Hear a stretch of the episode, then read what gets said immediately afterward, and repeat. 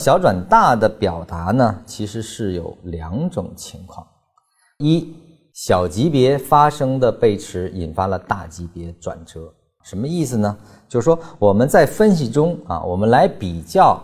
离开段，比如说比较 b 和小 b 和小 c 的时候，我们在 c 没有形成 b 的这个级别的时候，其实是不能被比较的。我们都是在假定这个是以 a、b 为例。作为五分钟，A 是五分钟结构的话，B 如果只是一分钟级别，这个时候我是不能比较它的背驰的，因为一分钟它有可能生长出五分钟，那么也就是说一分钟走势的这个背驰虽然也可被把握，但是呢，我们不能在这个地方就认为 B 已经结束。如果一分钟走出来的走势结构可能比五分钟还要大，但是呢，这个地方可能就。已经转折了，后期我们再回看，可能已经转折，那这个就叫小级别背驰引发了大级别转折。那么这个是在 A、B，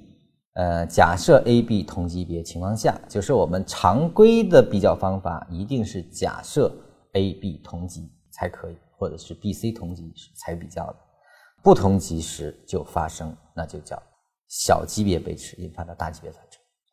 还有呢，就是第二种，就是小级别、最小级别都找不到任何的背驰情况，就发生了转折。也就是说，我们在观察的时候发现 C C 段也好，或者说 B A 比较时候 B 段也好啊，走的呃很凌厉，一点背驰现象都没有，但它依然是可以转折的，引发整个大级别结束的。也就是说，通过这两种情况，这两种小转大的级别的变化。这引发的大级别转折，都是在我们原有的区间套不可解决的情况下，以及背驰这种现象失灵的情况下出现的。我在讲一类买卖点的时候说过，所有的背驰一定都是由背驰引发啊，所有的一类买卖点都是由背驰引发。那么没有背驰，也就是说我是不能够在当下确立一类买卖点的。也就是说，小转大发生的时候是没有标准意义上的。一买就是第一类买卖点的出现的，我只能用后面的第二类买卖点进行确认，这个就是小转大。这种情况发生就是小转大，它也非常符合我们说市场的无常和多变性。也就是说，有了小转大这样的表达之后，很多朋友呢就会发生，通常情况下是有背驰，有一类买卖点，那没有一类买卖点我怎么办啊？那么。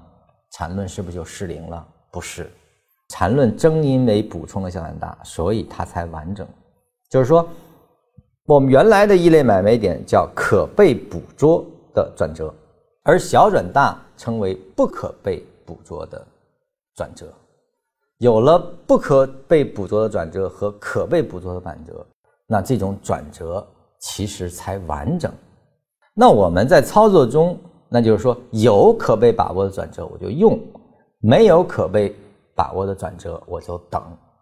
其实就是这样的处理就可以了。你不需要纠结它这个地方是否发生小级别转折，因为小级别引发的大级别转折之后，依然是有其特征来帮助我们完成判断的。那我们看一下这两类情况，就是我再用图表的方式再给大家进行一些详解。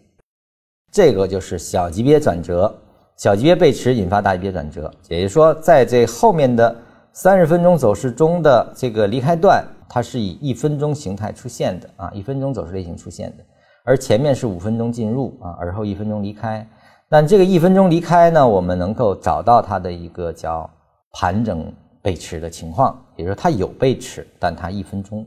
而后呢，这个地方我不能确认是五分钟级别的完成，所以说。这个地方的反应转折出来，而后形成了三十分钟走势，这个地方就是小转大，这就是一种小转大情况，就是小级别引发大级别。